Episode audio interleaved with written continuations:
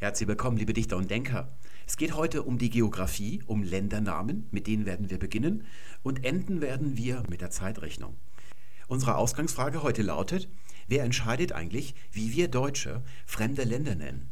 Und mit wir Deutsche meine ich natürlich alle Bundesdeutschen, alle Österreicher und alle deutschsprachigen Schweizer aber nicht nur solche, die seit ihrer Geburt Deutsch als Muttersprache sprechen, sondern auch alle, die noch dazugekommen sind, also Immigranten, Flüchtlinge, Austauschstudentinnen aus China, der Botschafter von Peru, wenn der hier so residiert, dann spricht er ja auch Deutsch. Also alle, die hier innerhalb des deutschen Sprachkontinuums sind und an der deutschen Sprache irgendwie teilnehmen. Also das sind jetzt die Deutschen, auch im ursprünglichsten Sinne. Und wer entscheidet, warum wir Frankreich Frankreich nennen und nicht etwa Gallien oder zum Beispiel Franzien oder Franzland? Auf diese diese Frage gibt es nur eine richtige und eindeutige Antwort. Natürlich diese Deutschen, von denen ich gerade gesprochen habe, also der Souverän der deutschen Sprache. Wer auch sonst sollte so etwas entscheiden können. Auch wenn ich euch jetzt ein bisschen damit überfallen habe und ihr wahrscheinlich nicht die Antwort schon rausgeplärt habt, bevor ich sie sagen konnte, solltet ihr grundsätzlich, wenn ihr als Staatsbürger etwas auf euch haltet, diese Sache wissen oder dann zu diesem Ergebnis kommen, egal wie lange ihr nachdenkt, ohne groß zu schwanken zwischen dem und anderen Antworten. So wie man als Staatsbürger auch wissen sollte, dass man nicht mit der Polizei zu sprechen braucht. Die Grundlage von all dem ist, dass Deutschland eine Untertanengesellschaft ist. In der Schweiz ist das nicht so. Bei Österreich weiß ich es nicht ganz genau. Die kenne ich ein bisschen besser als die Schweizer. Und weiß immerhin so viel über Österreich, dass selbst wenn es da etwas gibt, was ähnlich aussieht wie in Deutschland, ist es doch immer anders beschaffen. Deswegen kann ich darüber eigentlich nichts sagen. Aber in Deutschland fällt es mir schon sehr auf. Ich weiß nicht, ob euch das auch auffällt, wenn ihr so die ganze Zeit in Deutschland seid dann werdet ihr mir vielleicht zustimmen, historisch gesehen ist das schon so, aber heute, naja, ist es ja eigentlich nicht mehr so. Aber wenn man wie ich ganz viel im Ausland ist, also mindestens so viel Zeit im Ausland verbringt wie in Deutschland und dann herkommt, dann fällt es einem doch sehr stark auf. Es fängt schon im Supermarkt an zum Beispiel, dass man da immer es passend haben muss. Wird man verpflichtet, das läuft dann unter dem Motto netter und freundlicher Kunde, was auch schon beachtlich ist, dass man also die ganze Zeit viel Geld in kleinen Münzen mit sich rumträgt und der Supermarkt kann sein eigenes Kapital gewinnbringend anlegen. Mittlerweile kann man ja auch schon in einigen Supermärkten in Deutschland sogar mit Kreditkarte bezahlen. Das ist also in anderen Ländern schon seit 20 Jahren gang und gäbe. Selbst in winzigen Geschäften in Schweden ist das also üblich. Die zahlen also, wenn sie da am Wochenende weggehen, kaufen sich eine Cola an der Bar, dann zahlen die das mit Kreditkarte. Das läuft also ganz automatisiert ab. Und in Deutschland ist das aber immer noch was Besonderes, weil ja dann der Supermarkt eine Gebühr zahlen muss für die Kreditkartenzahlungen. Und da darf man dann meistens auch erst ab einem Mindestumsatz mit Karte überhaupt zahlen, auch mit der EC-Karte. Die mögen sie ganz gern, weil die ja sofort vom Konto abgebucht wird. Also man muss dann schon kooperativ sein als Kunde, da geht es schon los. Und es stellt sich dann gleich so ein Verhältnis ein, das dem Verhältnis von Kunde und Anbieter nicht gerecht wird, nämlich ein Untertanverhältnis. Das so ein bisschen so, wie der Gendarm im 19. Jahrhundert ist. Die Leute machen das mit. Es ist auch häufig, wenn man dann einen Kauf tätigt in Deutschland in einem Geschäft, dann sage ich dann als Kunde am Ende, wenn ich so das Wechselgeld erhalte, vielen Dank, weil mir ja auch der Verkäufer kurz seine Aufmerksamkeit geschenkt hat. Und dann ist es ja eigentlich ganz höflich, wenn man vielen Dank sagt. Und der Verkäufer sagt dann in schöner Regelmäßigkeit in Deutschland nicht auch vielen Dank, denn er ist ja eigentlich derjenige, der sich wirklich bedanken müsste, sondern die sagen dann bitte, als wenn sie mir irgendwas gewährt hätten. Diese Woche war ich bei Hornbach und bin dann gleich vom Eingang schnurstracks ganz nach hinten in die Abteilung, wo die Zementsäcke liegen und die Badezimmertüren, also wo es richtig zur Sache geht. Da bin ich dann gleich hin und habe dort die Frage gestellt, wo finde ich denn den gelöschten Kalk? Und der Verkäufer hat sofort so eine autoritäre Haltung eingenommen und mich quasi so, äh, also unter seine Fittiche genommen und mir dann erklärt, also er hat mir nicht den Vogel gezeigt, aber er war schon ziemlich empört, dass ich nach sowas verlange. Es fiel dann irgendwie sogar auch das Wort Explosion und ich habe dann gesagt, Moment mal, ich möchte ja kein Flugzeug sprengen, sondern ich möchte nur meinen Apfelbaumstamm weiß anstreichen. Denn wer etwas auf sich hält als Apfelbaumbesitzer, der streicht den regelmäßig weiß an. Das hält dann so die Sonnenstrahlen fern, dass der Stamm sich nicht aufheizt und Schädlinge und was nicht sonst noch alles. Und dafür verwendet man normalerweise gelöschten Kalk. Und dann sagte ich, soweit ich die Sache mit dem Gelöscht begriffen habe, hat die exotherme Reaktion bereits stattgefunden. Und ab da spricht man nicht mehr von ungelöschten, sondern gelöschten Kalk. Sodass also das Kalk ohne die Energie, den würde ich jetzt gerne mitnehmen. Der sagte dann, ja, das Zeug ätzt ja, sowas finden Sie doch nicht in dem Baumarkt. Da müsste man also in ein Spezialgeschäft für Theoristen gehen. Dann bin ich also weiter in die Gartenabteilung. Habe mir gedacht, als Apfelbaumbesitzer gehe ich mal in die andere Richtung. Und da war auch eine Theke und dort war gerade eine Verkäuferin mit einer Kundin zugange, hat mich aber kurz so dazwischen genommen, weil das offenkundig ein längeres Gespräch war. Und ich fragte dann schon, ohne den Kalk zu erwähnen oder mich irgendwie sonst verdächtig zu machen, ich möchte meinen Apfelbaum weiß anstreichen. Und die ging dann zum Regal und gab mir dann so eine Tüte, wie so eine Milchtüte sah das aus. Dann stand dann eben darauf Biofarbe für weiße Apfelbäume. Ich studierte dann das Etikett drauf und das hat nicht besonders lange gedauert, denn der einzige Inhaltsstoff von dieser Biofarbe war Calciumhydroxid oder auf Deutsch gelöschter Kalk. Das ist also der chemische Ausdruck dafür. Da hatten sie noch ein paar Kräuter reingestreut gehabt. Also das ist für Schädlinge und damit sie es auch Bio nennen können. Und während ich dann also das studierte, dieses lange Wort, habe ich das Gespräch, das die Verkäuferin mit der bereits dagewesenen Kundin geführt hat, ein bisschen mitverfolgt. Sie hatte nach Nematoden gefragt, also Nanotechnik für Veganer ist das. Und die Verkäuferin war gerade dabei, die Kundin richtig auszuschimpfen, also richtig autoritären Ton da anzuschlagen, wie man überhaupt so nach sowas fragen könnte in einem Baumarkt mit einer kleinen Gartenabteilung. Wobei die Gartenabteilung eigentlich fast schon so groß wie die Allianz Arena gewesen ist. Und die Kundin hat das irgendwie so über sich ergehen lassen, hat aber doch sich nicht abwimmeln lassen. Und so ein Gespräch hätte nicht stattgefunden, zum Beispiel in Schweden.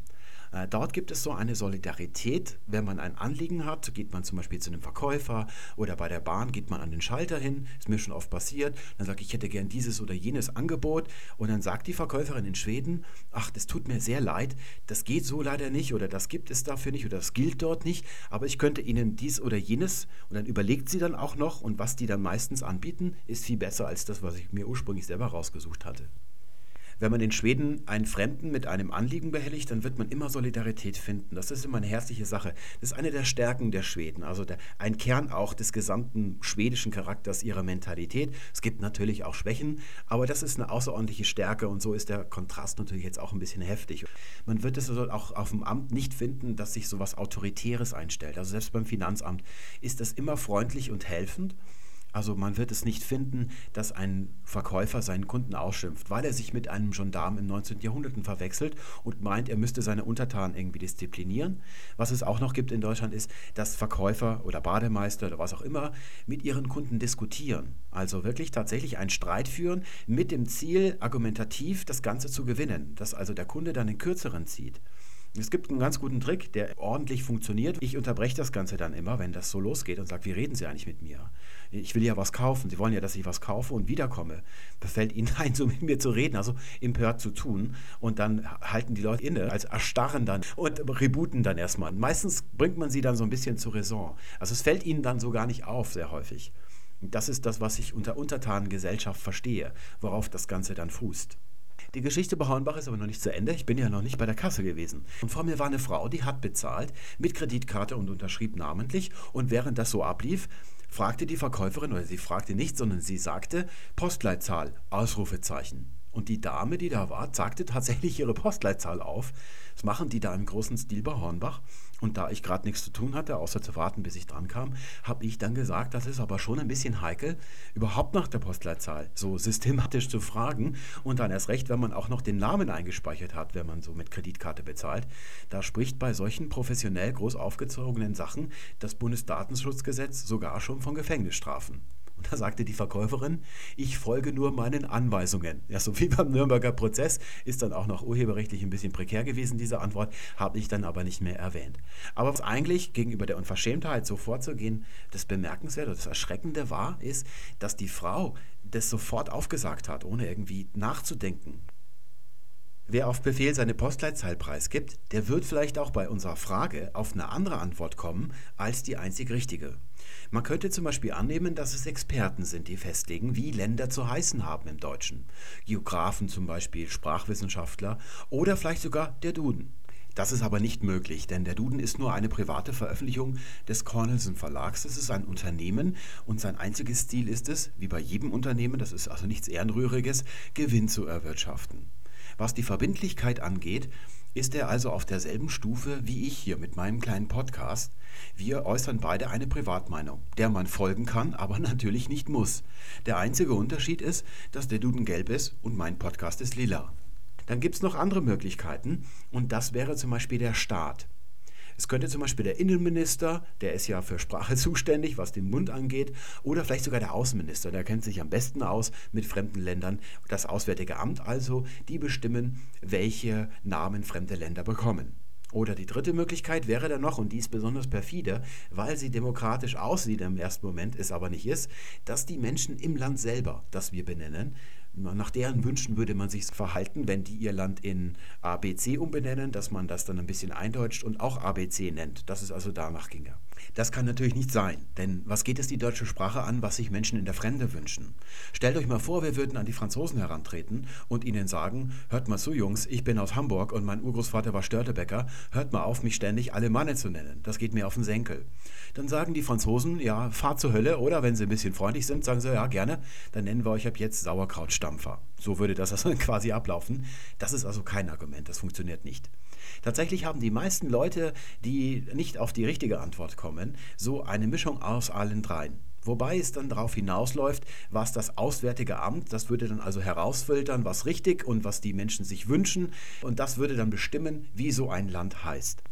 Und ich kann das sogar beweisen an einem Fall, an den ihr euch sicherlich auch noch erinnert. 2007 sah man im Fernsehen einen Aufstand in den Fernsehnachrichten. Der hat mehrere Wochen gedauert, war auch sehr heftig und zwar in einem Land namens Myanmar. Und da hat man sich, das ging den meisten Zuschauern so, vorgebeugt im Fernsehsessel und hat gesagt, hä, ist das eine Mondkolonie?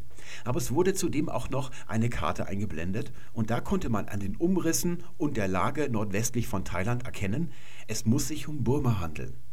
Wer das mit den Umrissen nicht so gut drauf hatte, der weiß bis heute nicht, dass dieser Aufstand in Burma stattgefunden hat.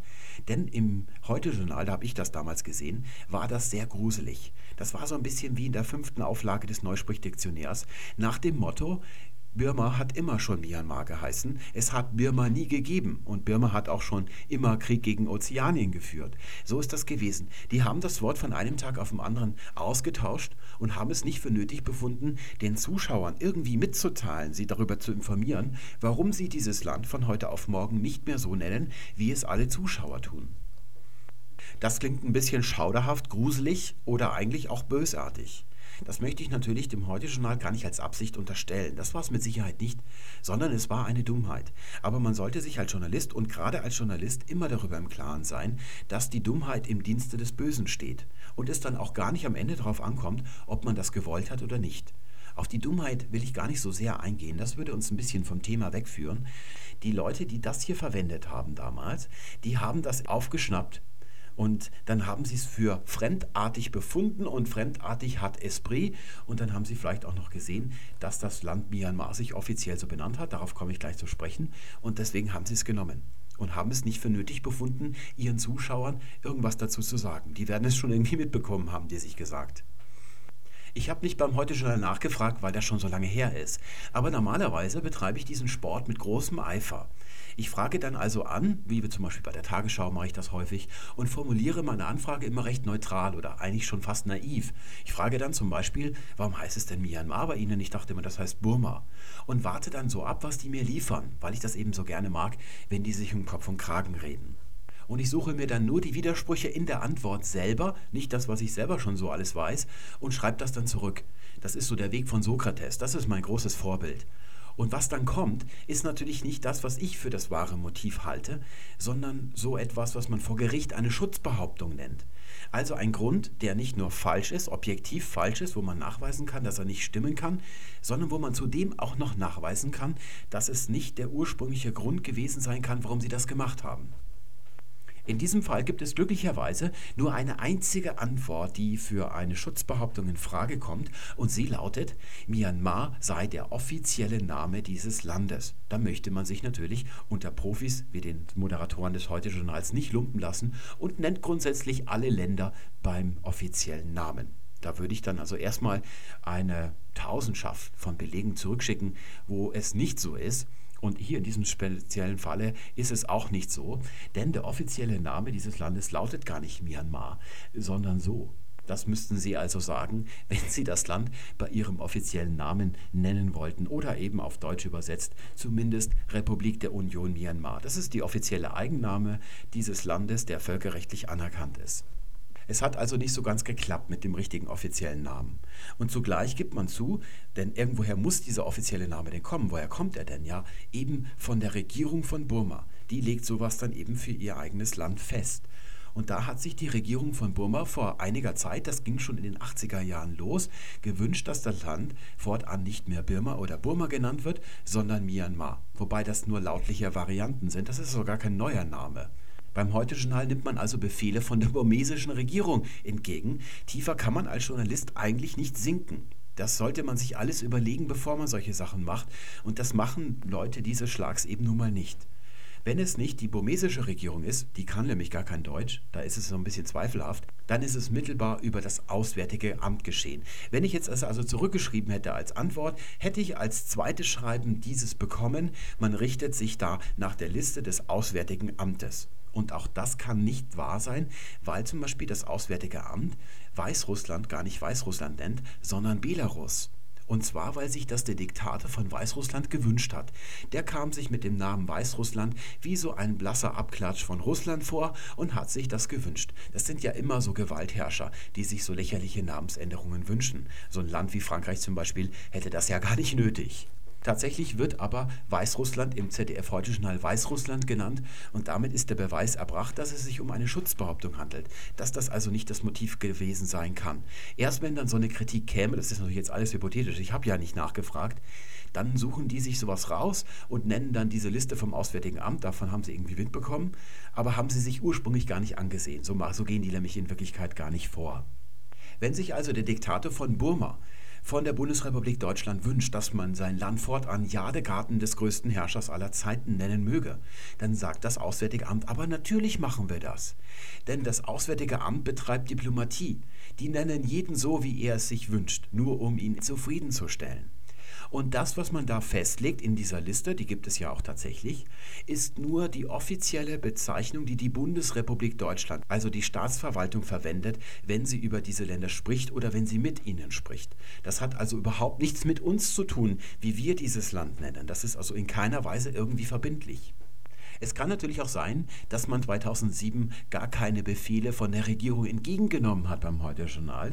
Ich kann das nicht ganz ausschließen, denn es gab schon seit 2006 bei Wikipedia, war damals noch der große Hype zu dieser Zeit, einen Artikel über das Land und der hieß von Anfang an Myanmar.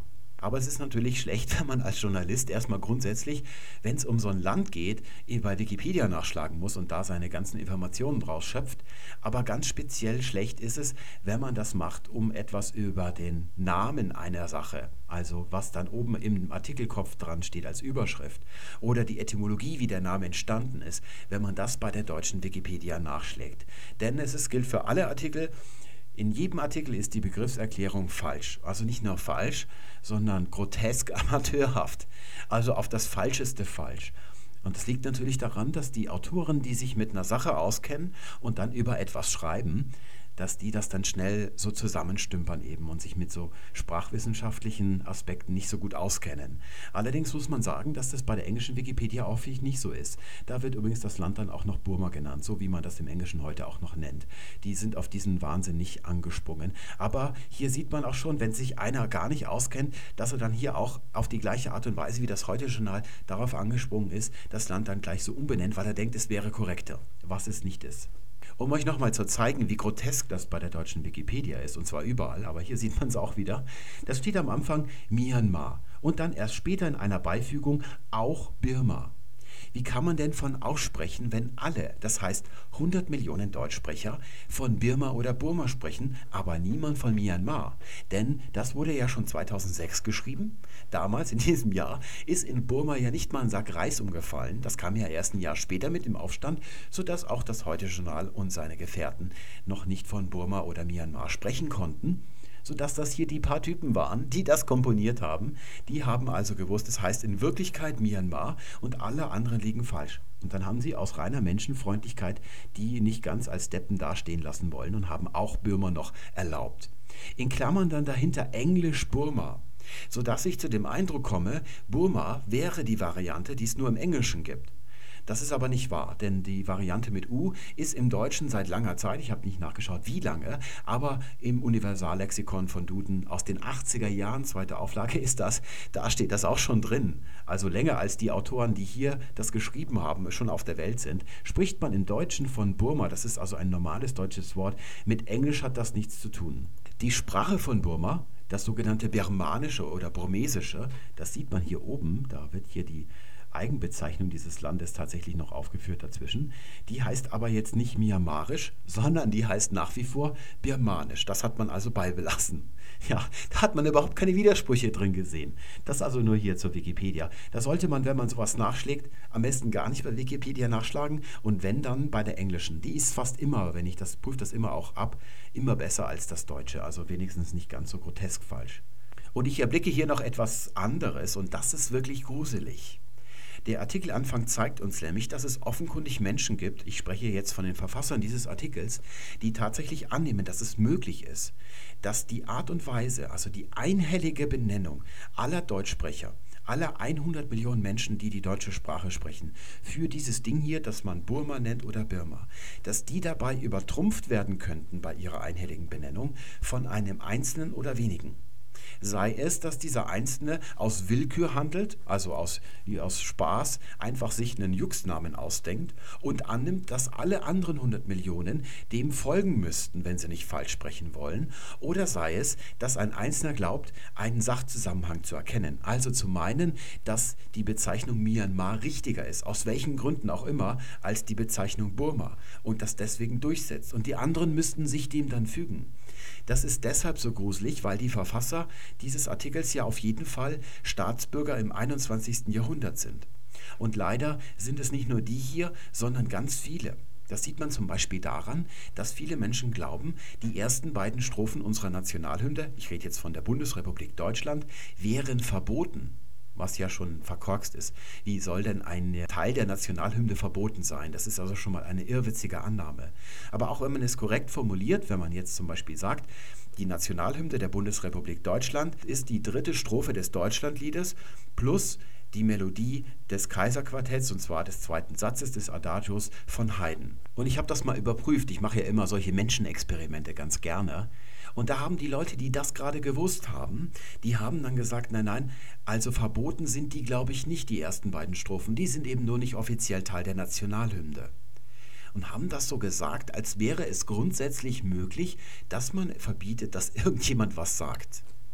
Es kann in einem Rechtsstaat nicht möglich sein, dass es verboten wird, etwas zu sagen. Das sollte man, wenn man als Staatsbürger etwas auf sich hält, eigentlich ja grundsätzlich wissen, aber viele Leute wissen das offenkundig nicht. Das ist also auf jeden Fall in Deutschland, in Österreich und in der Schweiz so. Es kann nicht verboten sein, etwas zu sagen, es kann höchstens unter Strafe gestellt werden, etwas zu tun, also eine Tat. Zum Beispiel jemanden zu erdolchen, das ist verboten, da kommt man ins Gefängnis. Es kann auch eine Straftat begangen werden, bei der das Sprechen eine Rolle spielt oder spielen kann zum Beispiel bei der üblen Nachrede oder bei der Verleumdung. Da kann man Worte gebrauchen, muss man aber nicht. Man kann das auch begehen, ohne dass man spricht. Oder zum Beispiel beim Landesverrat oder beim Geheimnisverrat. Der Minister Friedrich zum Beispiel, der hat zum Hörer gegriffen und hat jemanden angerufen und damit Geheimnisverrat begangen. Aber es hätte auch sein können, dass er wortlos die Akte einfach weiterreicht oder nur kopiert und das dann irgendwie liegen lässt beim Kopierer. Das hätte auch möglich sein können. Das wäre auch Geheimnisverrat oder wenigstens fahrlässiger Geheimnisverrat.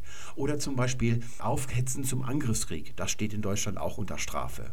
Da kann man Worte gebrauchen oder Taten sprechen lassen. Das kommt so ein bisschen auf die persönliche Vorliebe an zu denken, was man will, zu sagen, was man will oder auch zu singen, wenn man drauf Lust hat. Deutschland, Deutschland über alles. Das ist in Deutschland einklagbares Recht. Vor dem Bundesverfassungsgericht natürlich, denn dieses Recht ist so elementar, das Elementarste, das man sich beim Homo sapiens überhaupt vorstellen kann, dass es in der freiheitlichen Grundordnung verankert ist und dort natürlich gleich mehrfach. Wir haben ja schon mal vor längerer Zeit über das Grundgesetz gesprochen, deswegen habe ich es nochmal hier rausgekramt. Es gliedert sich in zwei Teile und dazwischen herrscht eine Kluft. Vorne ist der vorstaatliche Teil und hinten in Blau der staatliche Teil. Hier vorne im vorstaatlichen Teil, auch freiheitliche Grundordnung genannt, da ist nur die Rede vom Menschen und all den Rechten, die er hat. Pflichten hat er ja bekanntlich keine. Mal abgesehen von der Wehrpflicht, die mittlerweile abgeschafft ist und in dieser Hinsicht auch immer heikel gewesen ist. Der Mensch hat also, oder der Staatsbürger, ihr als Deutsche oder als Österreicher, als Schweizer, gilt das ähnlich, aber nicht so ausdrücklich formuliert im Grundgesetz. Ihr habt also keine Pflichten, zum Beispiel auch nicht die Pflicht, euch ausweisen zu müssen auf der Straße. Das ist allein die Aufgabe der Polizei, eure Identität herauszufinden, wenn sie Lust drauf hat, und ihr müsst dabei nicht mitwirken. Ihr habt nämlich auch noch ein Recht, nichts zu sagen. Das gehört zum Recht des Sprechens natürlich auch dazu. Von der Bundesrepublik wird hier vorne, wo es noch lila ist, gar nicht geredet, sondern höchstens vom deutschen Volk, das ist ja nun mal da, lässt sich auch nicht wegdiskutieren, dieses Volk, und dann, falls aus technischen Gründen notwendig, dass ein Staat erwähnt wird, dann wird von Staat geredet, was ja ein bisschen komisch klingt, wenn man das so unbedarft mal das erste Mal liest. Und das ist ganz wichtig, weil die Bundesrepublik erst später gegründet wird. Und selbst wenn die Bundesrepublik irgendwann mal verklingt oder endet, weil es einen Bürgerkrieg gibt zum Beispiel oder weil man sich auflöst zugunsten eines neuen Staates, Europäische Gemeinschaft oder so, dann bleibt das hier vorne auf jeden Fall dennoch gültig und in Kraft. Das hier hat nämlich Ewigkeitsanspruch. Das Gesamte heißt zwar Grundgesetz, aber nicht wie viele glauben Grundgesetz der Bundesrepublik Deutschland, sondern Grundgesetz für die Bundesrepublik Deutschland. Wir wissen aus einem früheren Tutorial, da ging es glaube ich über Sorgen für, da habe ich das erklärt, dass für und vor ursprünglich mal bis vor kurzer Zeit noch ein und dasselbe Wort waren und sich dann erst aus zwei Lautvarianten gesplittet haben in zwei Bedeutungen. Aber heute ist es immer noch so, wenn einer für sagt, meint er immer damit auch noch vor. Deswegen ist das also bewusst so formuliert. Es ist erstaunlich, was die alles so beachtet haben, als die Mütter und Väter damals das Grundgesetz erlassen haben. Und der Trick ist, dass alles, was hier vorne ist, unantastbar ist für die Bundesrepublik. Am Ende hinter Artikel 18 kommt nochmal ein Artikel 19, der ist so eine Panzertür, damit der Staat nicht auf das hier irgendwie zugreifen kann, also so eine Art insalvatorische Klausel. Hier habe ich mal drei recht prominente Stellen rausgesucht, wo die Freiheit der Sprache, also zu sagen, was man möchte, ausdrücklich verankert wird. Zunächst mal in Artikel 2 Absatz 1. Dort wird von der freien Entfaltung der Persönlichkeit gesprochen. Da es die Persönlichkeit eines Homo sapiens ist, sind die wesentlichen Merkmale dieser Tiergattung der aufrechte Gang, also dass man dorthin geht, wohin man gehen möchte, und dass man denkt und sagt, was man möchte. Dass man also diese wesentlichen Fähigkeiten, die uns von anderen Tieren unterscheidet, in keiner Weise irgendwie einschränken kann. Das steckt da also auch mit drin. Dann der Artikel 3 Absatz 3, keine Benachteiligung wegen Sprache. Das gilt natürlich nicht nur für Leute, die stottern oder sorbisch reden, sondern für jeden, der Deutsch redet, egal bei was er sagt gerade. Und dann noch Artikel 5 Absatz 1, die Freiheit der Meinung, des Wortes und der Schrift. Das habe ich auch nochmal so ausführlich alle Begriffe genannt, die da wirklich drinstehen, weil oft nur von der Meinungsfreiheit die Rede ist. Es ist aber ausdrücklich auch von der Freiheit des Wortes und der Schrift die Rede. Es ist also unmöglich, dass das Auswärtige Amt dem deutschen Volk vorschreibt und dann auch noch mit einer Liste, wie es andere Länder zu nennen hat. Mal abgesehen von den Problemen, die dadurch entstehen, dass Österreich ein eigenes Außenministerium hat und die Schweiz auch. Wie soll das denn funktionieren? Da müsste man ja eine Außenministerkonferenz auch noch einrichten. Und es ist auch noch nicht vorgekommen, dass der Außenminister sich hinstellt und sagt, Leute, ich habe da eine Liste mühsam zusammengestellt, haltet euch mal bitte dran. Denn das ist wirklich nur für den internen Dienstgebrauch im diplomatischen Verkehr gedacht, nicht für das deutsche Volk. Und das ist doch ganz schön erstaunlich, wie viele Ländernamen sich über Burma hinaus in letzter Zeit verändert haben. Das ist in anderen Ländern nicht so. Das ist ein Phänomen, das im Deutschen eben sehr häufig ist. Und es lässt sich nur erklären durch das, was ich am Anfang angesprochen habe. Die Untertanengesellschaft. Oder wie es der britische Historiker Ian Kershaw genannt hat, dem Führer entgegenarbeiten. Also Erwartungen übererfüllen zu wollen, die gar nicht an einen gestellt worden sind. Das ist eben der typische Furor Teutonicus. Und da sehen wir, dass sich noch einige andere Ländernamen auch noch verändert haben. So hat man zum Beispiel früher mal von der Tschechei geredet. Und das habe ich mal in Menschenversuchen getestet, also wo ich die Gelegenheit hatte, dass ich so ein bisschen notorisch, aufdringlich ständig von der Tschechei geredet habe. Und das hat die Leute nicht irgendwie misstrauisch gemacht, sondern es hat nie lange gedauert, bis sie mich korrigiert haben und gesagt haben, es hieße Tschechien. Dann habe ich gefragt, ja, wie kommt denn das?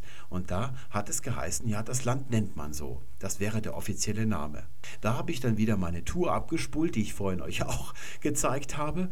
Und dann kam eben, als diese Schutzbehauptung widerlegt war, so dieses diffuse Gefühl zutage, dass mit Tschechei etwas nicht stimmt Dann, es klang so ein bisschen nach Gauleiter. Wobei unter Gauleiterzeiten die Tschechei ja Protektorat von Böhmen und Mähren geheißen hat und nicht Tschechei.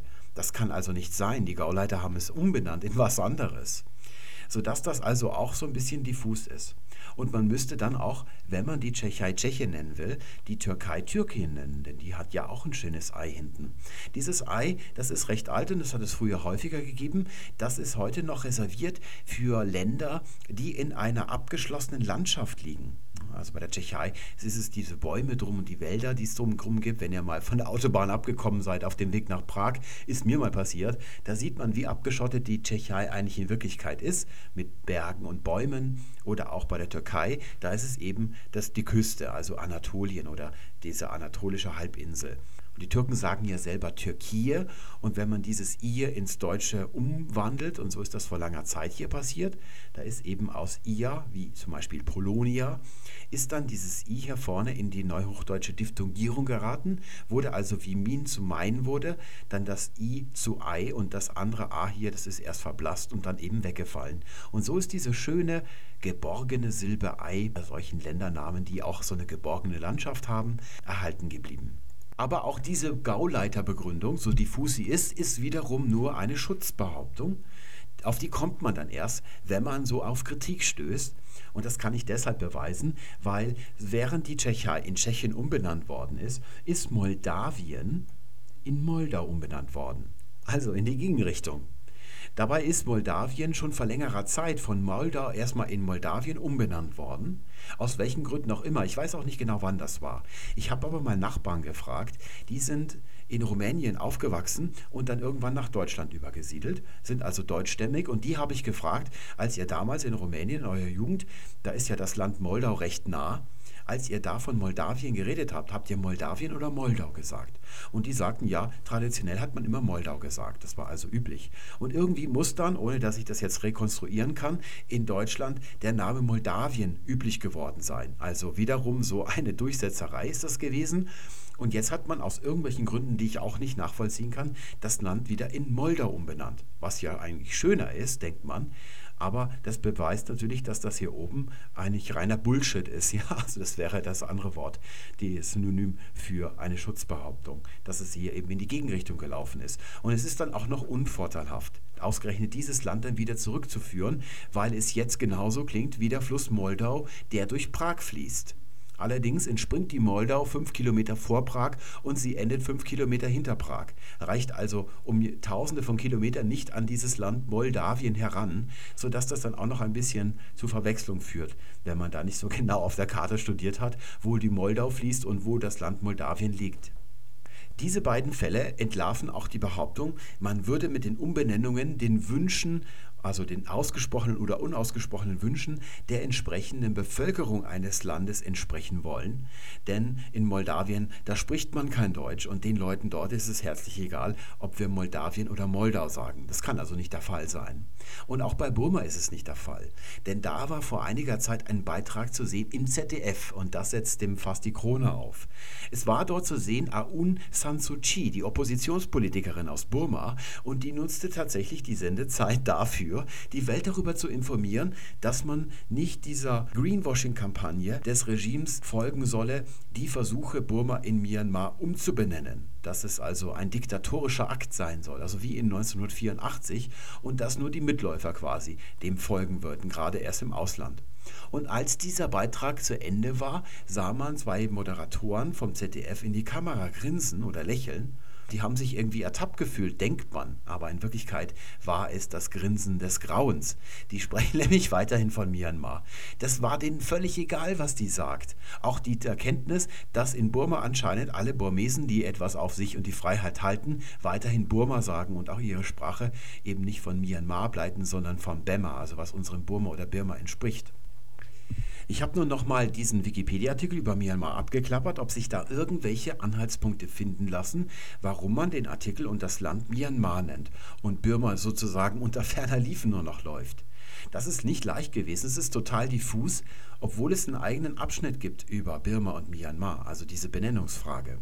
Und es heißt dort zunächst, dass 1989 durch ein Dekret des Militärs dieses Land umbenannt worden ist Und dann, die Vereinten Nationen übernahmen den neuen Namen des Staates wenige Tage nach der Verkündung durch das Militär. Also auch wenn man sich nach den Vereinten Nationen richtet, das ist nichts anderes, als würde man sich nach der Liste des Auswärtigen Amtes richten. Das ist die Ebene der Diplomatie und die geht uns Deutschsprecher überhaupt nichts an.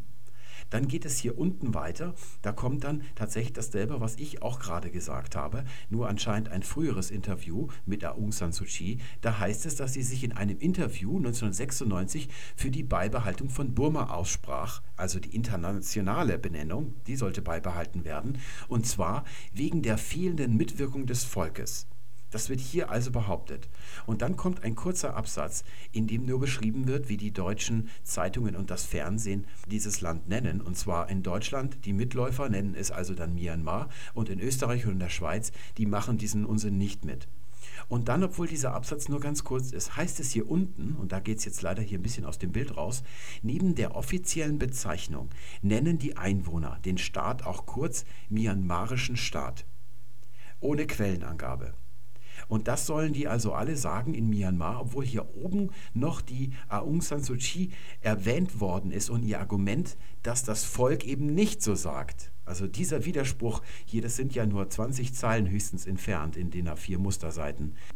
Und selbst wenn Sie es von hier unten ableiten, das ist also ein ganz typischer Fall für motivierten Sprachgebrauch, mit dem ich euch ja seit ewigen Zeiten in den Ohren liege, dass man annimmt, weil der Mensch ja nun mal immer sich für klüger hält, als es in Wirklichkeit ist, dass man klüger ist als der Sprachgebrauch und deswegen was Besseres hat und es deswegen umprogrammiert, also das Sprachzentrum überschreibt. Und da habe ich ja immer gesagt, dass diese Motivation meistens in einem ziemlich törichten Ergebnis endet. Und das gilt bekanntlich nicht nur in Einzelfällen, sondern eigentlich immer. Wir haben noch kein Beispiel gefunden und hier gilt es auch ganz grundsätzlich. Ich will euch das nochmal zeigen an einem weiteren und letzten Beispiel. Und das ist Amerika. Da habe ich vor kurzem auf einer Internetseite, das nennt sich Akademie der deutschen Sprache und Dichtung, einen Text gefunden ist ein Verein, der schon lange existiert und ich weiß eigentlich gar nicht, worin sein Ziel besteht und wer da Mitglied ist und warum. Aber der hat eine Internetseite und die habe ich, weil es irgendwie mit Sprache auch zu tun hat, abonniert. Und da erscheint auf der Internetseite alle halbe Jahr mal irgend so ein Artikel. Und da ist vor kurzem etwas erschienen und es ging um den Namen Amerika. Der Artikel fängt erstmal damit an, dass die Herkunft dieses Namens nicht erklärt wird, sondern nur kurz erwähnt wird, also nicht besonders ergiebig. Deswegen erkläre ich es euch mal kurz auf die Art und Weise, wie wir das hier immer tun. Amerika ist benannt nach einem Italiener, einem Florentiner, der hieß Amerigo Vespucci. Also von seinem Vornamen kommt das her. Der hat etwa gelebt zur Zeit, das ist ein Zeitgenosse von Christoph Kolumbus gewesen. Der kommt also aus Florenz und ist über die Medici dann nach Spanien und Portugal zu diesen Handelsflotten gekommen, die dann tatsächlich Amerika entdeckt haben und erkundet haben am Anfang. Und er soll nach eigenen Zeugnissen dreimal sogar in Amerika gewesen sein. Und zwar immer in Südamerika, also Brasilien, Rio de Janeiro. Das müssen wir uns etwa vorstellen. Und diese Besuche, diese Reisen, die werden inzwischen ein bisschen in Zweifel gezogen. Ob der überhaupt in Amerika gewesen ist und wenn ja, wie oft ist er da gewesen. Aber dazu kann ich auch nichts Profundes beitragen. Aber zur Namensgebung, die ist ziemlich klar und unstrittig, denn dieser Amerigo hat von einem Deutschen eine Karte der Welt in Auftrag geben lassen. Und das war Martin Waldseemüller, hieß der. Der ist 1472 geboren und zwar in Wolfenweiler bei Freiburg im Breisgau. Der hat also, obwohl seine Vorfahren Müller gewesen sind, sich des Kartenzeichnens gewidmet und hat dann für diesen Amerigo eine Weltkarte gezeichnet und dann den Kontinent Amerika und das ist schon durchaus berechtigt, weil ja Kolumbus die ganze Zeit geglaubt hat, bis zu seinem Tode, er hätte Indien entdeckt oder Asien und hat es deshalb Westindische Inseln genannt, während Amerigo Vespucci sich darüber im Klaren war, dass es ein anderer Kontinent gewesen ist. Deswegen ist es ganz gerecht, dass es nach ihm benannt ist. Dieser Martin Waldseemüller hat also da, wo er dann Amerika gezeichnet hat, eigentlich ist es nur die Ostküste gewesen, was da hinten raus alles noch kommt, das war ihm auch noch nicht klar. Dem hat er natürlich irgendeinen Namen geben müssen und dann hat er es eben Amerika genannt, lateinisiert nach dem Vornamen seines Auftraggebers. Amerika ist aber nicht nur von einem Deutschen, also einem Alemannen, getauft worden, sondern der Name ist insgesamt auch noch sonst ziemlich deutsch. Nicht ganz deutsch, sondern nur ziemlich, denn der Vorname Amerigo ist eigentlich ein germanischer Name und zwar ein gotischer. Im Gotischen taucht der so auf und die deutsche Entsprechung wäre Emmerich. Ist irgendwie ganz witzig, dass der einzige Deutsche, der in Amerika Volk hat, Roland Emmerich ist. Und die Etymologie dieses Namens ist sehr einfach. Vorne steckt nämlich das, was man im Mittelalter bei uns noch Ambachte nannte.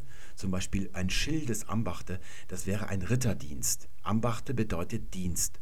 Das ist ursprünglich mal ein keltisches Wort gewesen und die Germanen haben das von den Kelten übernommen. So hieß das im Urgermanischen Ambachtas.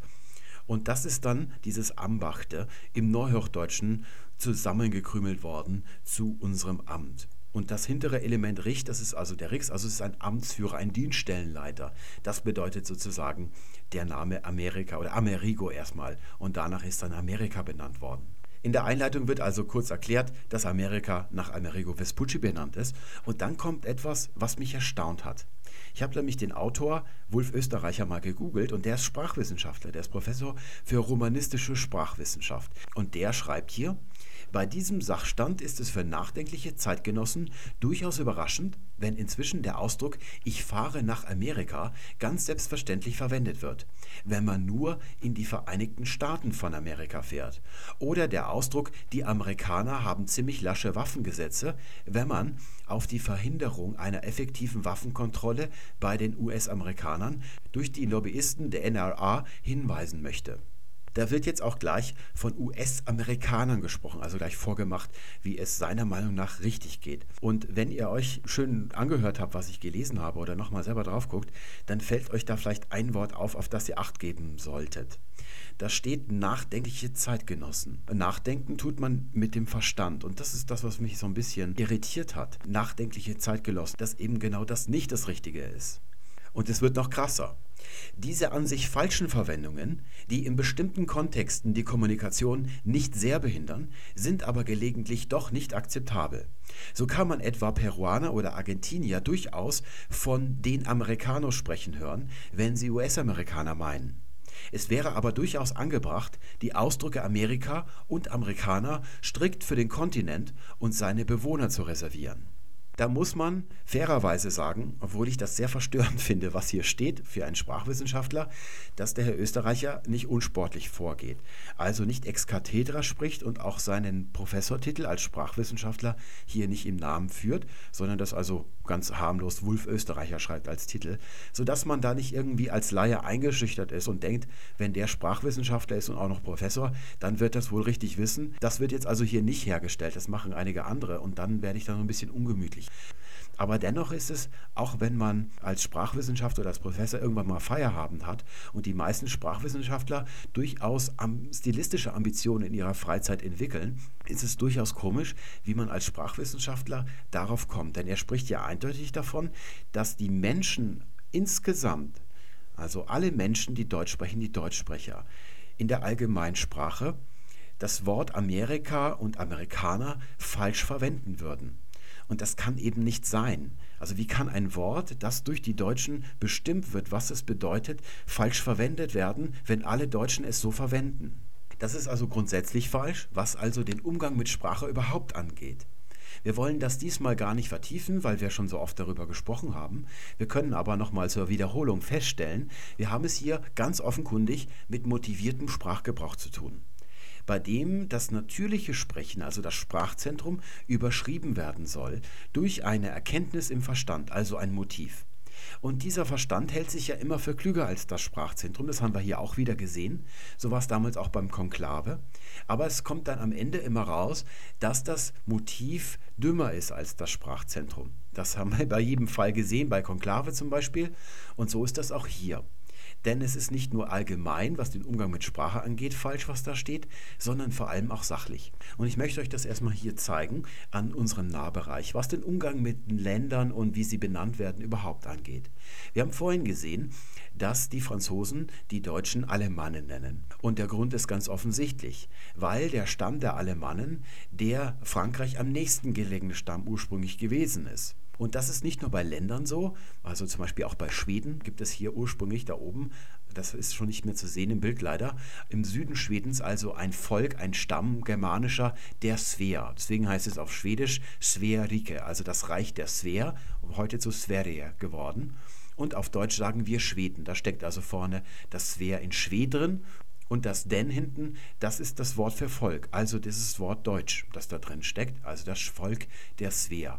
Das ist also ein ganz übliches Benennungsmotiv für solche Länder, obwohl der ursprüngliche Ausbreitungsbereich der Svea nicht über ganz Schweden, was heute Schweden ist, sich erstreckt hat. Und auch bei den Kontinenten ist das nicht anders. Wo wir heute Afrika, ein Riesenkontinent, äh, sehen, wurde ursprünglich bei den Römern nur dieser Bereich hier benannt. Also das waren die Afri, nämlich eigentlich Karthago.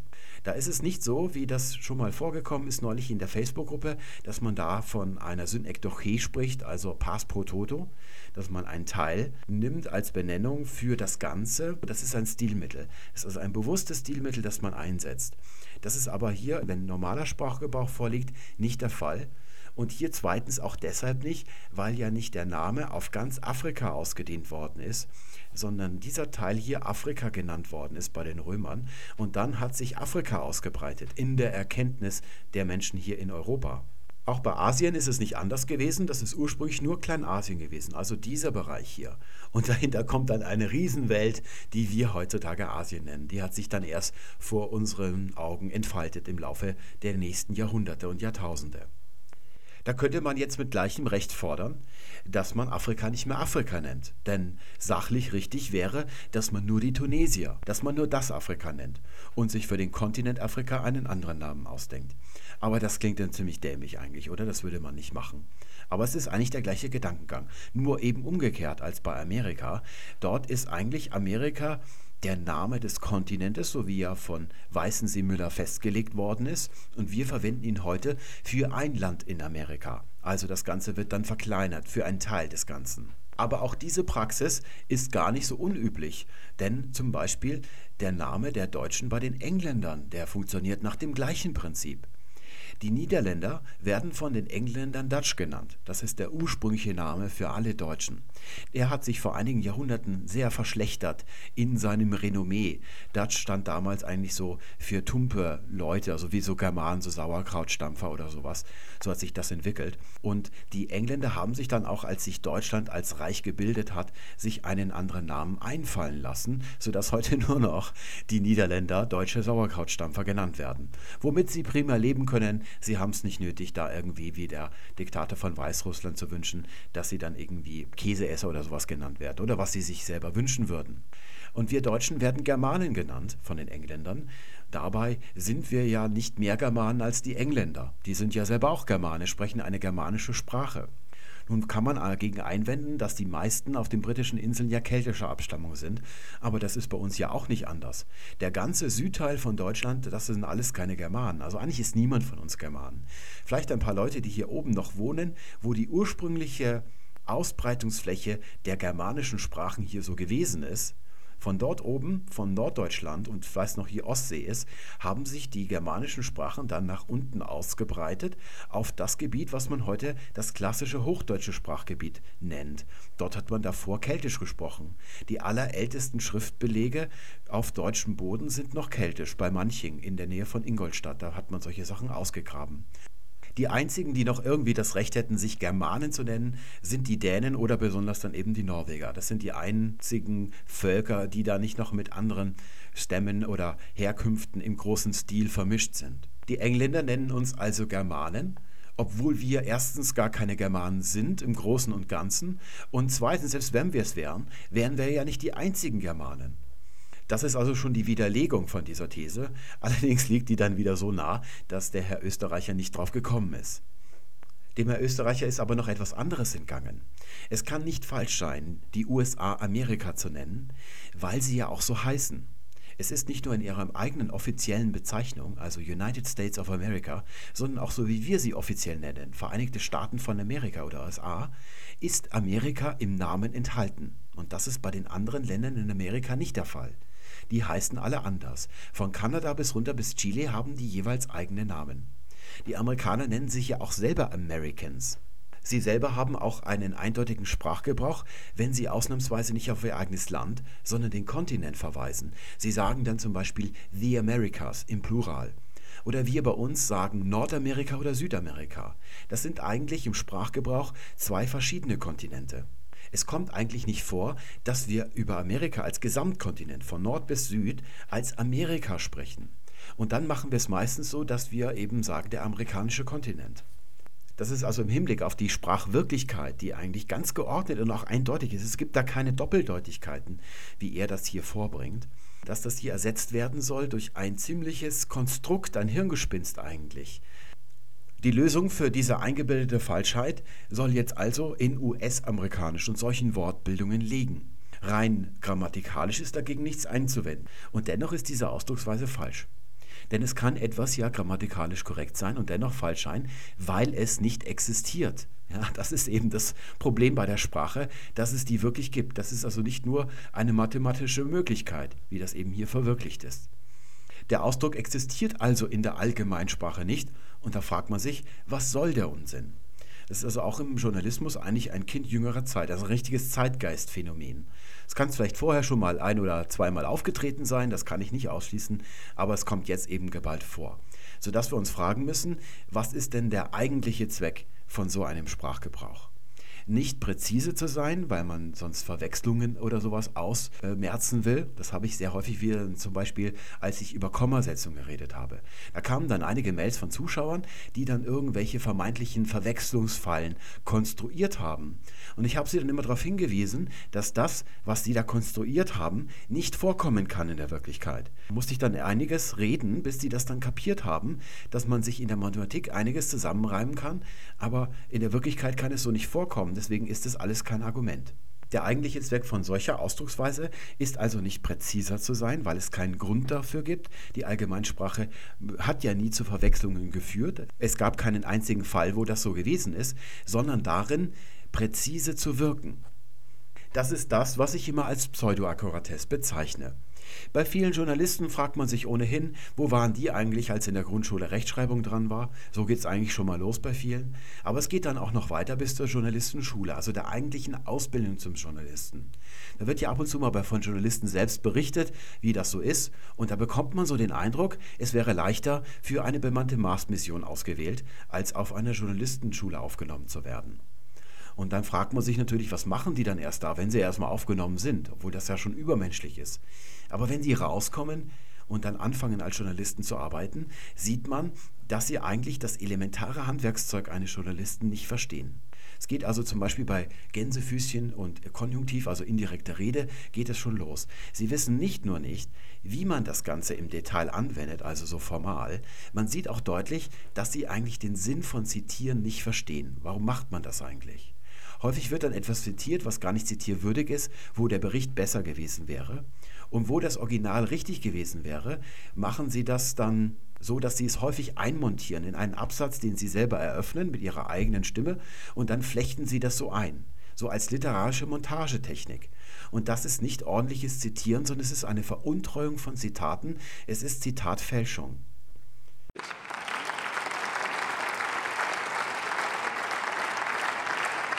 Deutschland ist in den letzten vier Jahren unter Wirt regiert worden.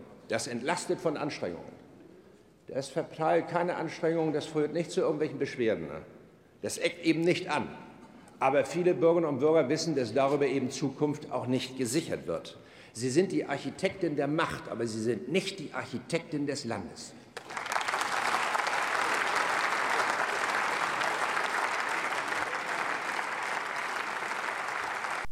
Die Journalisten sind also nicht mehr in der Lage, weil sie dieses Werkzeug nicht mehr richtig beherrschen, präzise zu arbeiten. Und es schwant ihnen, dass das nicht nur ich merke, sondern dass das auch eben die Menschen im Allgemeinen, ihre ganzen Leser und Zuschauer gemerkt haben. Weswegen man es offensichtlich nicht mehr für würdig erachtet, für solche Sachen Geld auszugeben. Das ist eben das Problem, das die Journalisten haben. Deswegen haben sie angefangen, diese Präzision an Stellen vorzugaukeln. Das ist also die Pseudoakkuratesse. Sie ist ein reines Stilmittel, also eine Tapete. Sie ist nicht wirklich da, sie wird so nicht gebraucht. Sie ist nicht wirklich präzise, sondern sie sieht nur so aus. Und dazu gehört eben ihr auch US-amerikanisch. Und wo man US-amerikanisch findet, ist dann, und das ist unser zweites Thema heute, damit wollen wir dann enden, also da werden wir jetzt überleiten zu, das ist die Ortszeit. Die wird auch sehr gerne verwendet. Es heißt dann zum Beispiel, wenn der Präsident von Amerika Präsident Obama vor das Weiße Haus tritt, mit dem First Dog zum Beispiel, um im Garten Gassi zu führen. Der US-amerikanische Präsident ist um 11 Uhr Ortszeit in den Garten des Weißen Hauses getreten. So heißt es dann zum Beispiel. Da soll dann gesagt werden, das findet man dann präzise, dass es 11 Uhr in Washington gewesen ist und nicht zum Beispiel in Freiburg im Breisgau. Das könnte man ja irrtümlich annehmen. Nur ist es total hirnrissig. Und das ist auch der Grund, warum, wenn ihr Radionachrichten mal gehört habt oder in einem Zeitungsartikel, dass da am Anfang immer ein Ortsname, das ist der Ort, von wo aus berichtet wird, genannt wird. Dadurch spätestens, also am Anfang des Artikels, wird der Fokus der Erzählung schon auf einen gewissen Ort gelegt. Kommt dann eine Zeitangabe, dann ist es selbstverständlich, dass die Zeit dort herrscht, wo dieser Ort ist. Es kommt ganz selten vor, dass es mal so ein globales Ereignis gibt, wo zum Beispiel in Amerika gerade was ist, der Präsident macht was und dann wird das in Bezug gesetzt zur deutschen Zeit. Dann sagt man dann eben nach deutscher Zeit. Das würde dann man dann ausdrücklich dazu sagen, wenn der Fokus wegbewirkt wird von dem, wo der Leser oder der Zuschauer glaubt, wo er gerade liegt. Abgesehen davon, dass der Begriff der Ortszeit völlig überflüssig und erzählerisch falsch ist, hat er ein weiteres Problem. Und es ist dasselbe wie bei dem Wort rüber. Es ist richtig gebildet, dagegen lässt sich nichts sagen, aber dennoch ist es falsch, weil es nicht existiert. Jedenfalls nicht in der Allgemeinsprache. Nun kann man natürlich sagen, ja, die Journalisten, die sprechen dann halt Jargon. Das tun sie durchaus, aber nicht uns gegenüber, sondern nur untereinander. Wenn sie dann also so im Büro, in der Redaktion sitzen oder in der Kantine, dann reden die Jargon. Wo sie allerdings publizieren, dort müssen sie mit uns in der Allgemeinsprache sprechen, weil sie ja zur Allgemeinheit auch sprechen. Und dort existiert dieses Wort im Deutschen nicht. Wohl allerdings im Amerikanischen. Und daher ist es auch entlehnt. Dort heißt es Local Time. Der Grund, warum es in der amerikanischen Allgemeinsprache existiert und in der deutschen nicht, ist ganz augenfällig. Amerika streckt sich über mehrere Zeitzonen, sodass es da auch im Alltag vorkommt, dass man das näher bestimmen muss. Bei Deutschland ist das nicht der Fall. Das liegt in einer einzigen Zeitzone und deswegen ist bei uns Local Time völlig ungebräuchlich. Jetzt kommt zu diesem Übel noch dazu, dass das Wort Ortszeit dann doch im Deutschen existiert.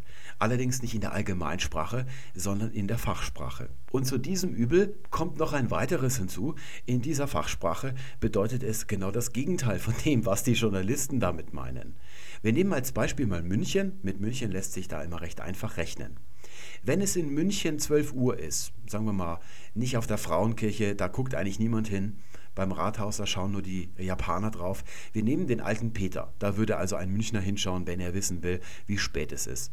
Wenn dort 12 Uhr angezeigt wird, würde also ein Journalist sagen, 12 Uhr Ortszeit in München. Aber wenn es in München 12 Uhr ist auf dem alten Peter, dann ist die Ortszeit eine andere. Und weil wir jetzt die Zeitumstellung haben, habe ich mir gedacht, dass ich euch das mal erkläre, indem wir es uns einfach ausrechnen.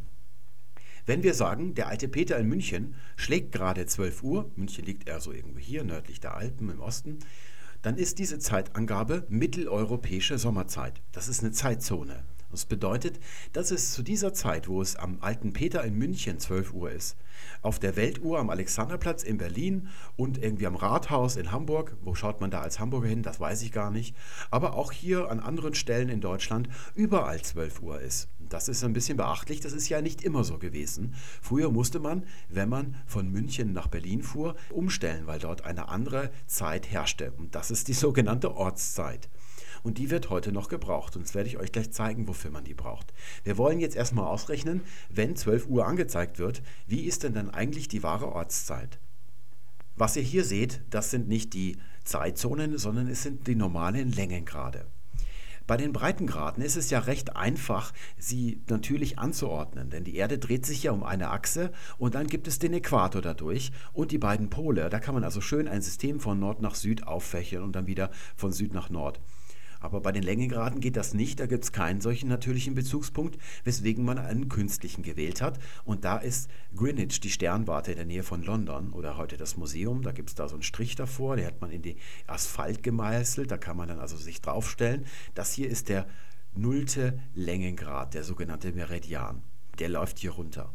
Und eigentlich ist es so, wenn wir jetzt mal davon ausgehen, 12 Uhr in Greenwich, dass es überall auf diesem nullten Längengrad gerade 12 Uhr sein müsste und östlich oder westlich davon, also umgekehrt westlich oder östlich, da müsste es dann eben wie früher oder später sein. Das ist also ein bisschen schematisiert worden. Es ist zum Beispiel in ganz Großbritannien wird so getan, als wenn dort der nullte Längengrad wäre, obwohl der natürlich nur an dieser einen schmalen Stelle so ist. Und da ist überall dann diese GMT, wie man klassisch nennt. Es gibt mittlerweile schon einen internationalisierteren Ausdruck. Also die Weltzeit oder Greenwich Mean Time, die Hauptzeit, nach der sich alle anderen Zeiten und die Zeitzonen orientieren. Die erste Zeitzone, die dann danach losgeht, beginnt hier eigentlich beim 0. Längengrad und geht bis zum 15. Längengrad, das wäre der hier. Und München, worauf wir scharf sind, liegt so ein bisschen westlich von diesem Längengrad, also innerhalb der ersten Zeitzone. Hier gilt überall Weltzeit plus eine Stunde. De facto gilt diese mitteleuropäische Zeitzone viel weiter, also ganz Frankreich gehört mit dazu, auch Spanien und hier im Osten noch Polen, also bis zur ukrainischen Grenze. Also es geht weit in den nächsten Zeitbereich eigentlich schon rein. Und die eigentliche ursprüngliche Weltzeit gilt eigentlich nur in Großbritannien, in Portugal, soweit ich weiß, und dann weiter unten bei den Westküstenländern von Afrika. Also wirklich nur ein schmaler Streifen, wo der, die Nullzeit eigentlich gilt. Das Zeitzonensystem sieht so aus, dass man vom nullten Längengrad 15 Grad immer schrittweise geht und dort gilt überall die gleiche Zeit. Hier zwischen dem 0. und dem 15. Längengrad ist es plus eine Stunde, das ist unsere MEZ, unsere mitteleuropäische Zeit. In der nächsten Zone sind es dann plus zwei Stunden, vom 15. bis zum 30. Obwohl die meistens sich hier unserer angeschlossen haben. Das ist also alles so ein bisschen verschoben dann oft, gerade hier in Europa. Wir müssen jetzt also zunächst mal eines wissen. Die Zeit, die am alten Peter angezeigt wird, wenn sie MEZ ist, bedeutet Weltzeit plus eine Stunde. Wenn also am alten Peter 12 Uhr geläutet wird, dann ist es in Greenwich an der Sternwarte 11 Uhr, also eine Stunde früher. Hier vielleicht noch die Frage, warum sind denn diese Zeitzonen, zumindest in der Grundtheorie bevor dieser Verschiebung, immer 15 Grad breit? Diesen eigentlichen Grund werden wir erst am Ende erfahren, sonst hätte das, würde das keinen Spaß mehr machen, was wir gleich ausrechnen wollen. Das Ganze hat aber einen Vorteil. Man kann den ganzen Globus damit mit möglichst vielen Zeitzonen umgürten, also möglichst kleinen Zeitzonen. Das ist also nicht so Diskrepanzen gibt, dass man dann plötzlich um 3 Uhr mittags Mittag isst oder sowas oder dass die Sonne erst um 10 Uhr aufgeht in eigenen Regionen. Also möglichst viele Zeitzonen, ohne dass es am gleichen Tag an verschiedenen Orten zur gleichen Zeit gleich spät ist. Also Orte weit voneinander entfernt, dass es da dann also zur Verwechslung kommen würde. Und diese Längengrade, die umrunden jetzt einmal die Erde und auf der anderen Seite der Erde, bei 180 Grad, da enden sie. Es geht also hier bis 180 Grad östlicher Länge und auf der anderen Seite geht es bis 180 Grad westlicher Länge. Und auf der anderen Seite, wo der Meridian also über den Pol rüber geht und auf der anderen Seite wieder runter, das wäre dann die Tagesgrenze. Wir wissen also jetzt, wenn es in München 12 Uhr ist, dann ist es in Greenwich 11 Uhr. Das ist also die Weltzeit. Das ist unsere Ausgangsbasis für unsere Rechnung. Und jetzt gehen wir wieder in die andere Richtung zurück, Richtung München. Denn da wollen wir ja die Ortszeit haben. Um das ausrechnen zu können, müssen wir erstmal wissen, wie schnell dreht sich eigentlich die Erde um ihre eigene Achse. Und das ist zum Glück eine recht einfach zu beschaffende Information. Denn wir wissen, dass die Erde sich einmal um ihre eigene Achse, also 360 Grad weit dreht, und zwar in 24 Stunden. Und diese Zahl müssen wir jetzt ein bisschen vereinfachen. Die 24 passt 15 Mal in die 360 hinein. Und jetzt ist auch schon das Rätsel gelöst, warum die Zeitzonen oder die Längegrade, die hier für die Zeitzonenberechnung veranschlagt werden, 15 Grad breit sind, weil sich daraus 24 Zeitzonen und der Tag 24 Stunden hat ergeben. Wir haben also 15 Grad in einer Stunde. Das reicht uns aber nicht, das ist nicht präzise genug, weil wir ja gerade gesehen haben, München liegt zwischen 0 und 15 Grad auf 11 Grad, also innerhalb eines Bereichs, der eine Stunde ausmacht. Deswegen müssen wir die eine Stunde noch in Minuten umrechnen. Das wären dann also, die Erde dreht sich um 15 Grad in 60 Minuten. Das sind 0,25 Grad, also ein Viertelgrad in einer Minute. Die Erde dreht sich also in vier Minuten um einen Grad. Wenn München auf 11 Grad östlicher Länge liegt, dann braucht die Erde 44 Minuten, das sind also 11 Grad mal 4 Minuten, bis sie dorthin wandelt, sodass es, wenn am alten Peter 12 Uhr angezeigt wird, die Ortszeit 11 Uhr 44 beträgt. Womit natürlich mit einem Schlag klar wird, wo der Nutzen der Zeitzonenregelung liegt, also damit man sich diese Rechnerei sparen kann. Wobei in früheren Zeiten ja auch nicht ganz offenbar wurde dem Reisenden, auf welchem Längengrad eigentlich ein Ort liegt. Heute kann ich bei Wikipedia nachschlagen und sehe, München liegt auf 11 Grad. Aber das ist früher nicht so einfach gewesen. Ja, da fragt man sich natürlich, wer ist heute noch so blöd und will das ausrechnen? Also wer hat in seinem Jargon den Ortszeitbegriff noch? Wir haben gerade geredet von der Drehung der Erde. Das wird dann relevant, dass man das genauer weiß als nur dieses Ein-Stunden-Raster der Zeitzonen, wenn man den Himmel beobachtet. Wenn ich also als Astronom oder als Astrologe oder als Satellitenbetreiber wissen möchte, wo steht zum Beispiel die Venus am Himmel, wenn ich ein Teleskop danach ausrechnen möchte. Das ist also die Ortszeit. Dafür braucht man das, wenn man jetzt Astronom oder Astrologe ist, um solche Berechnungen anzustellen. Und damit sind wir für heute fertig. Ich hoffe, es hat euch gefallen. Ich wünsche euch alles Gute. Bis zum nächsten Mal. Tschüss.